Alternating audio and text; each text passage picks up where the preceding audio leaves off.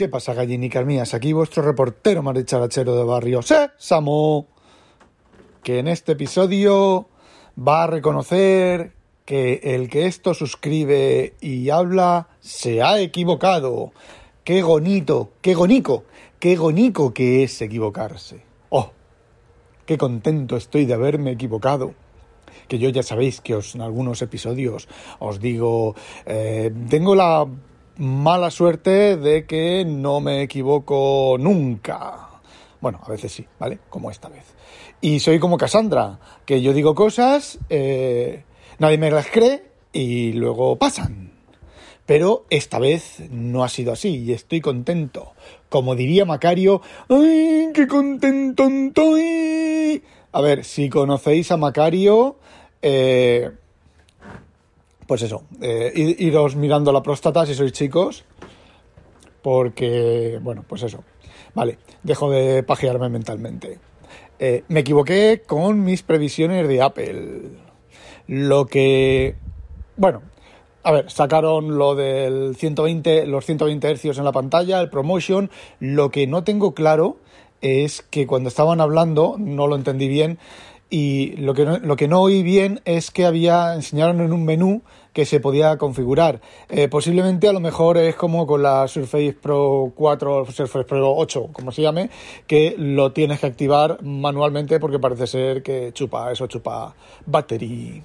No lo sé, ya irán saliendo las reviews y demás. Como los equipos van a estar en casa de la gente la semana que viene, pues me imagino que a finales de esta semana posiblemente ya empiecen a salir, ya empiecen a levantar el embargo de las reviews y empiecen por lo menos las reviews de los sitios oficiales y nos van dando ideas de lo que realmente es. Y digo ideas porque luego lo que realmente es es un poco es bastante diferente a lo que Apple te muestra y un poquito más diferente a lo que los reviewers eh, te muestran, porque si no Apple no les daría, bien, se le acaba de caer un montón de hierros aquí al, al vecino que está aquí de obras.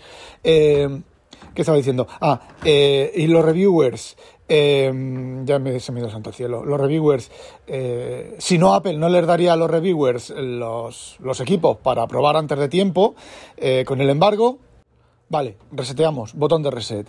Eh, si los reviewers no le hicieran la pelota a Apple, Apple no les dejaría los, equipos antes de las salidas, o sea, sin comprarlos, se los da, o se los presta, se los da en préstamo durante un tiempo, eh, no se los daría si hablaran realmente mal de Apple y contaran, bueno, pues las pegas. Entonces, algunos sitios suavemente suavizan algunas pegas, pero lo normal es que sea todo chip guay.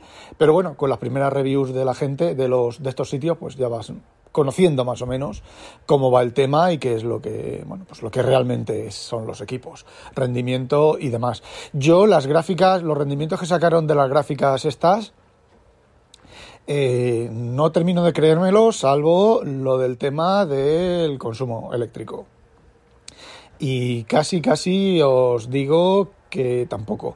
Hablaba de 100 vatios de diferencia con la eh, Radeon no sé cuántos, pero es que la Radeon no sé cuántos de los MacBook Pro, eh, la 5600 creo que era, tampoco es que sea una mega tarjeta, una 3080 de Nvidia. También es cierto que ahí estamos, ahí está el tema, ahí está el tema. Hay algo que yo aquí del, del tema del vídeo no termina a mí de convencerme mucho del rendimiento de vídeo porque una 3080 creo que son 400 o 600 vatios. Pero es que una 3080 de Nvidia no es un procesador Intel. No es un procesador Intel. Es una tarjeta de vídeo, es un procesador MIMD. Múltiple Instruction, Múltiple Data. Y es un custom. Es decir, Apple, Apple, en este caso Nvidia, hace el procesador. No le debe nada a compatibilidad de, de, vídeo, compatibilidad, perdón, compatibilidad hacia atrás, nada. Él hace una tarjeta de vídeo y saca el driver. Eh, procesadores que son mm, MIMD, múltiples, múltiples instrucciones, múltiples datas. O a lo mejor single, single instruction, eh, múltiple data, ya no me acuerdo bien. Bueno, lo que son. Eh, simplemente os explico esto rápidamente.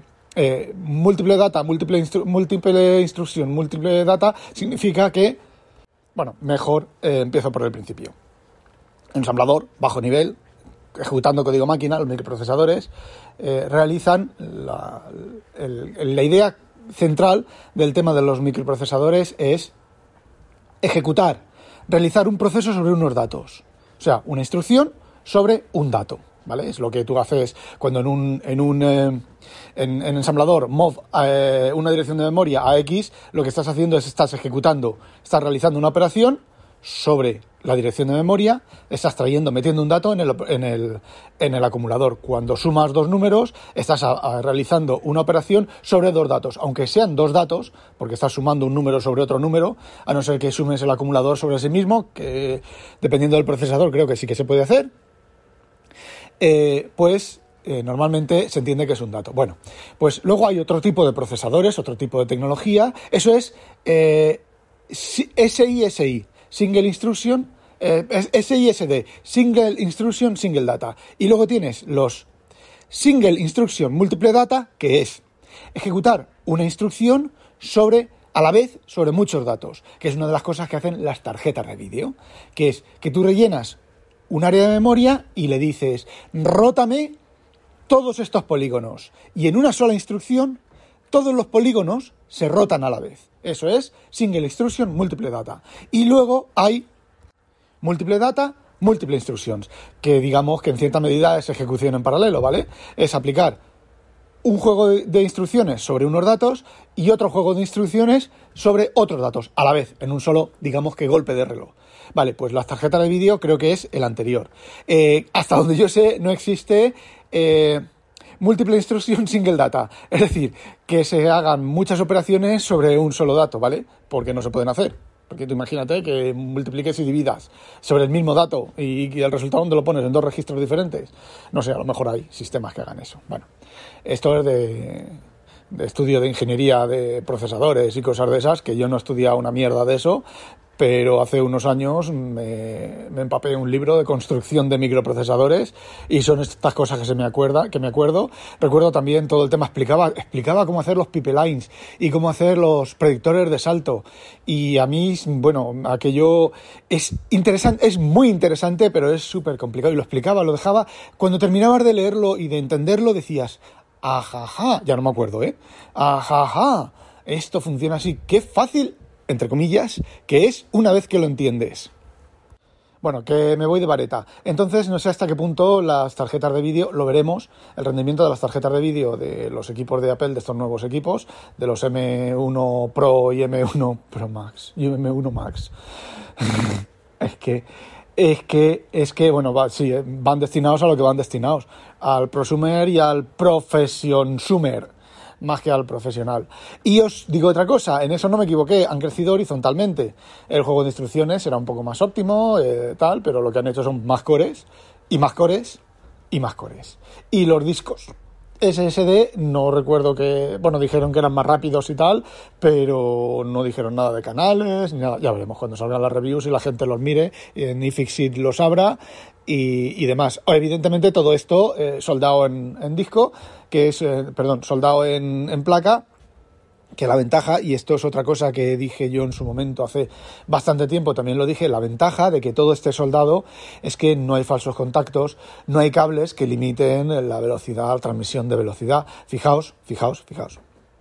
Si vosotros habéis visto alguna vez alguna placa base de ordenador, y no tiene que ser placa base de ordenador, porque últimamente casi cualquier equipo que lleve un microprocesador medianamente decente, pues lo veis. Veis que hay pistas, seguís una pista, ¿vale? Una rayita de esas que lleva el esto, y de repente empieza a hacer curvas, a hacer una S, tu, tu, tu, tu tu tu tu tu y luego sigue. Eso tiene dos explicaciones. La primera es la capacitancia. Esas pistas haciendo esas, esas rayitas eh, esas S, eh, lo que te están haciendo es que te están generando un capacitador, un capacitador, uy, un capacitador, un condensador simplemente con las pistas. ¿Por qué? Porque la definición de condensador son dos, eh, dos hilos aislados en el vacío, separados un faradio, son dos hilos de no sé cuánto, aislados en el espacio, en el vacío absoluto, eh, separados un metro, con no me acuerdo qué tensión y qué corriente, y entonces, bueno, pues eso es un faradio, ¿vale? Durante el tiempo, es una acumulación de carga eh, durante el tiempo en un, en un, en un segundo, no me acuerdo de la definición exacta, pero lo de los dos hilos en paralelo, seguro, separados un metro. del sistema internacional. Bueno, pues te hacen la función de condensador y otra muy importante que no os lo vais a creer, pero la velocidad de los electrones en el cobre no es 300.000 kilómetros por segundo, es bastante menos. Entonces, si tú tienes 8 pistas o 32 pistas como son ahora o 24 pistas, bueno, 32, 56 pistas creo que son que pueden que son ahora algunos buses. Bueno, tú tienes 56 pistas, 32 pistas. Tú tienes 32 pistas, 32 cables que salen de unas patillas de un micro y van a otro y van dando vueltas, tienen que dar vueltas sobre la placa. Bueno, pues eh, vosotros los corredores olímpicos os fijáis que cuando arrancan no arrancan en línea, arrancan desplazados. ¿Por qué? Porque la pista de dentro de correr eh, hace, tiene menos distancia que la pista de afuera. Entonces eh, sería, no sería, mm, ¿cómo se dice? Honesto no, la otra palabra. No sería correcto que el que le ha tocado la pista de fuera pues corra más. Entonces, por eso arrancan más desplazados. Arrancan exactamente para que vayan por la pista de fuera o vayan por la pista de dentro, eh, recorran la misma distancia. Bueno, pues con las pistas de circuito electrónico es lo mismo. La pista de esas 32 pistas que va fuera, sea que, vamos a ver, si tú giras a la derecha, la pista de la izquierda recorre, es más larga que la pista de la derecha. Con lo cual los electrones se, se, se mueven a, la misma velocidad y tardan un poquitín más a llegar al, al final de la curva, ¿vale? Digamos que conectas dos, dos, dos, chips y uno está en 90 grados y tienes que girar las pistas 90 grados. Bueno, pues a partir de cierto tiempo de velocidad, el retardo que se produce en la diferencia de distancia entre una pista y otra pista, entre la de dentro y la de fuera, es suficiente para que cuando tú pones ahí, yo qué sé, un dato, un número, eh, las pistas de fuera lleguen tarde y cuando se ejecuta la, instrucción de reloj, eh, la pista, el dato, no ha llegado todavía al, al destino, a la pata del micro, con lo cual se producen errores. ¿Y cómo se soluciona eso? Pues muy fácil. Las pistas tienen que tener todas la misma eh, distancia, exactamente la misma. ¿Y qué es lo que se, cómo se consigue? Pues habéis, habéis visto que a veces las pistas van las pistas de un grupo de pistas, se abren en, abanico y se vuelven a cerrar. Bueno, pues lo que están haciendo es eh, que tengan la misma distancia, exactamente la misma distancia todas las pistas. Cuanto más alta es la velocidad, mejor, más igualada tienen que estar las pistas. Porque luego se produce eh, lo que yo llamo acumulación de, errores. Tú pones el micro A, o sea, el, chip A pone en el puerto eh, un número, ¿vale? Cuando llega al chip B, ese valor está un pelín desplazado. Pero claro, los números no son, no son eh, aunque son discretos, tú pones uno, el siguiente, el siguiente, el siguiente. Bueno, pues cuando el chip B lee el puerto, del siguiente el, ha llegado un pelín más tarde. El siguiente llega otro poquito más tarde. El siguiente llega otro poquito más tarde. El siguiente llega otro poquito más tarde. Y llega un momento en el que ya no llega el número y el otro chip ha leído mm, un error. Entonces es... Eh, y pasa, ¿eh? Pasa a veces en los, los equipos eh, mal diseñados, está un equipo funcionando y dice, no, es que falla a veces. Bueno, pues el fallo a veces puede, ser, puede deberse a eso. Y me diréis, bueno, pero es que claro, está el metrónomo, pero claro, es que el metrónomo, el reloj, el que marca los pulsos, también es una pista sobre, sobre la placa. Y el retardo, de, hay que tener en cuenta también el retardo de la pista sobre la placa del, pulso, del generador de pulsos, que vaya a todos los chips y que llegue eh, no solo al mismo tiempo, sino que incluso se puede jugar con la distancia de las pistas y la distancia del metrónomo para que haya un retardo entre que el chip A pone los datos en el bus, pone los datos en los cables y el chip B recibe los datos. Es complicado, es muy, muy, muy, muy, muy, pero que muy complicado. Bueno, y como siempre en este tipo de podcast me voy de vareta y me pongo a contar cosas que no vienen al caso. Bueno, volvemos al tema. 120 eh, Hz, posiblemente eh, por configuración lo tengas que, activar tu mano cuando tú quieras. Eh, no es como los teléfonos y, y en el iPad, creo que en el iPad también son 120 Hz. No me acuerdo ya. Bueno, en el iPad M1, no me acuerdo ya. Bueno, da igual. Eh, el notch, el famoso notch, el, no el notch como mm, predijo, como predijo, no, como le gustaría al chaval este, ya no me acuerdo, lo dije en el episodio anterior. Eh, bueno, parece ser que he leído esta mañana que ahora Apple tiene una opción cuando haces clic en el botón derecho del, en una aplicación le puedes activar un check que dice que ignore la parte del notch o que incluya la parte del notch. Es lo que yo os comentaba a vosotros que si el menú o los iconcillos que tenéis, bueno, el menú es demasiado largo, pues se tapa por el notch. Está preparado para que se salte el notch. Pero claro, eh, tienes, no tienes el notch la distancia, lo que es el notch, ya no lo tienes válido de pantalla. Entonces, si no te cabe, mm, si antes tenías problemas con los iconos de la derecha y con el menú, pues ahora lo vas a tener más porque tienes, hay una distancia menos. Entonces hay un, hay un, eh, check que te permite ignorar esos, esos, esa, esa línea y entonces en la barra de menús y todo se pinta debajo, en lugar de pintarse arriba. Eh, es lo que he leído, ¿vale? O lo que yo he entendido, a lo mejor funciona de otra manera, y que Apple ha dado a los, a los desarrolladores, a las aplicaciones, eh, una API para una configuración, la manera de poder entender el notch. Y esto me trae también a un chaval que publicó en Twitter hace ayer o antes de ayer que Apple, desde eh, era una, una versión de macOS bastante vieja, parece ser que macOS tiene soporte para huecos en la pantalla y puedes eh, pedirle o decirle a Apple, eh, al sistema operativo, que donde hay un hueco de la pantalla para saltártelo o, o, algo así. Y creo que Microsoft no tiene nada de eso. No me suena a mí de ver, de programar de, nunca. Y bueno, ya para terminar, sí, efectivamente, el M1 Pro y el M1 Max Power, Homer Simpson, eh, son micros muy cañeros, pero a ti y a mí no nos sirven de nada. Si tú eres la señora María que consultas el correo, ves dos, vídeos de YouTube, chateas con tus amiguitos, ah, cámara de, Full HD, bien, pues ya iba siendo hora con la cosa esa de que te desplazas para un lado y para otro y te sigue, más o menos te sigue. Em, como decía, si tú eres la señora María, eh, John Smith o RFO, eh, esas cosas no sirven para nada. A ver, han comentado que Xcode compila no sé cuántas veces más deprisa, pero si os fijáis, Xcode compila creo que son 2x veces faster y luego, por ejemplo, en la edición de vídeo es 30 veces más rápida, el no sé qué, no sé cuántas veces más rápida y el no sé cuántas. Pero fijaos que las cosas de rendimiento total, es decir, las cosas que requieren el uso no solo de procesador o de la parte eh, SIMD, SIMD, recordad lo que he dicho antes, eh, el aumento de rendimiento no es tan no es tan salvaje. ¿Por qué? Muy sencillo, porque hay cosas que no se pueden paralelizar. Y os digo una cosa, el Xcode compilará tan rápido porque lo que hará será una cosa que hace también Visual, Visual C++, Visual Studio, y es que compila diferentes ficheros a la vez.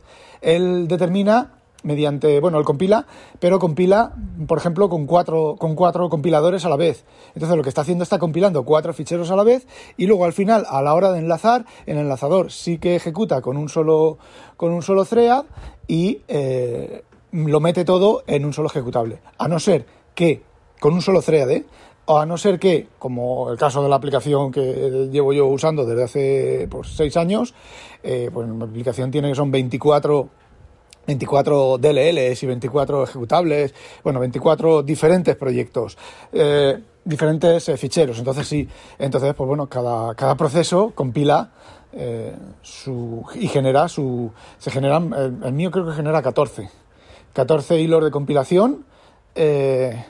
y una vez que ha, terminado, conforme va terminando de compilar y se van acabando los procesos, se van acabando los, los esto y van quedando cosas, por ejemplo, yo tengo una lib que eh, de esa lib dependen 5 o 6 proyectos. Hasta que esa lib no está compilada, los 5 o 6 proyectos esos que faltan no pueden enlazarla. Bueno, pues ese tipo de, de, secuencia y bueno, pues el rendimiento no es, el, no es mágico, no es 30 veces porque no puede ser, no se sabe que es lo que yo os dije hace tiempo, eh, hace tiempo, no ayer mismo, os dije que sí, que el crecimiento llevo diciendo bastantes veces con anterioridad, con los M1X y el, como forme lo llamaran o lo que fuera, que sí, que el rendimiento iba a ser absurdo para, para eh, proceso de vídeo y audio y cosas de esas, pero para la señora María y el tío Pepe, no. A ver, no os vais a, no vais a cargar el, el mail eh, 30 veces más deprisa, de todas maneras que más da, si ya tarda dos segundos abrirse. Eh, no vais a abrir, eh, no sé, cualquier programa de los pesados eh, no vais a abrirlo en 30 veces más rápido. Ni, ni, borrachos de agua, con el, ni con el Pro, ni con el Max, ni, ni con nada. Y bueno, esto era... Ojo, ojo, ojo, ojo, ojo. Y eso no quiere decir que sea una mala actualización, ni que vaya mierda de equipos, ni nada de eso. Son unos, son unos equipos cojonudos. El tema es que en este momento esos equipos están fuera, completamente fuera de nuestras necesidades. Los equipos que están dentro de nuestras necesidades ahora es el MacBook Air M1 tradicional, los iMac M1 tradicionales y los y los Pro con M1. Eso es para la señora María es eh, cojonudo. Señora María, para uso normal, ¿vale? Para uso normal de, pues eso, lo que hacemos normalmente el 99% de la gente que usa Apple. Evidentemente hay desarrolladores de Apple que hacen cosas de Apple, hay eh, gente que edita vídeo y hay gente que edita audio, y sí, esos equipos no son cojonudos. A ver, creo que les oí comentar que el Pro Max el más grande de todos, que hay varias variaciones dentro de, que es otra cosa que os dije, de que aprovechan, sacan la oblea entera y aprovechan los, los chips que cumplen menos son los que los de menos características y a ver así aprovechan toda la oblea y no la tiran a la mierda. Bueno pues eh, creo que les oí comentar que el Pro Max mm, con más cosas es tiene más potencia y es más rápido que el Mac Pro con el famoso Afterburner eh, aquel que hacía no sé cuántos peta mega gigaflops eh, bueno, pues oí de refilón en la Keynote o creí entender que eh, era más potente que el Mac Pro, más potente eh, con el Afterburner. que bueno, el Afterburner no era más que un SIMD, ¿vale? Single Instruction, Multiple Data, o puede que fuera Multiple Instruction, Multiple Data, ¿vale? bueno, pues lo han metido dentro del, del M1. A ver, es una gran actualización, como ya he dicho, no es para nosotros, o no es para mí.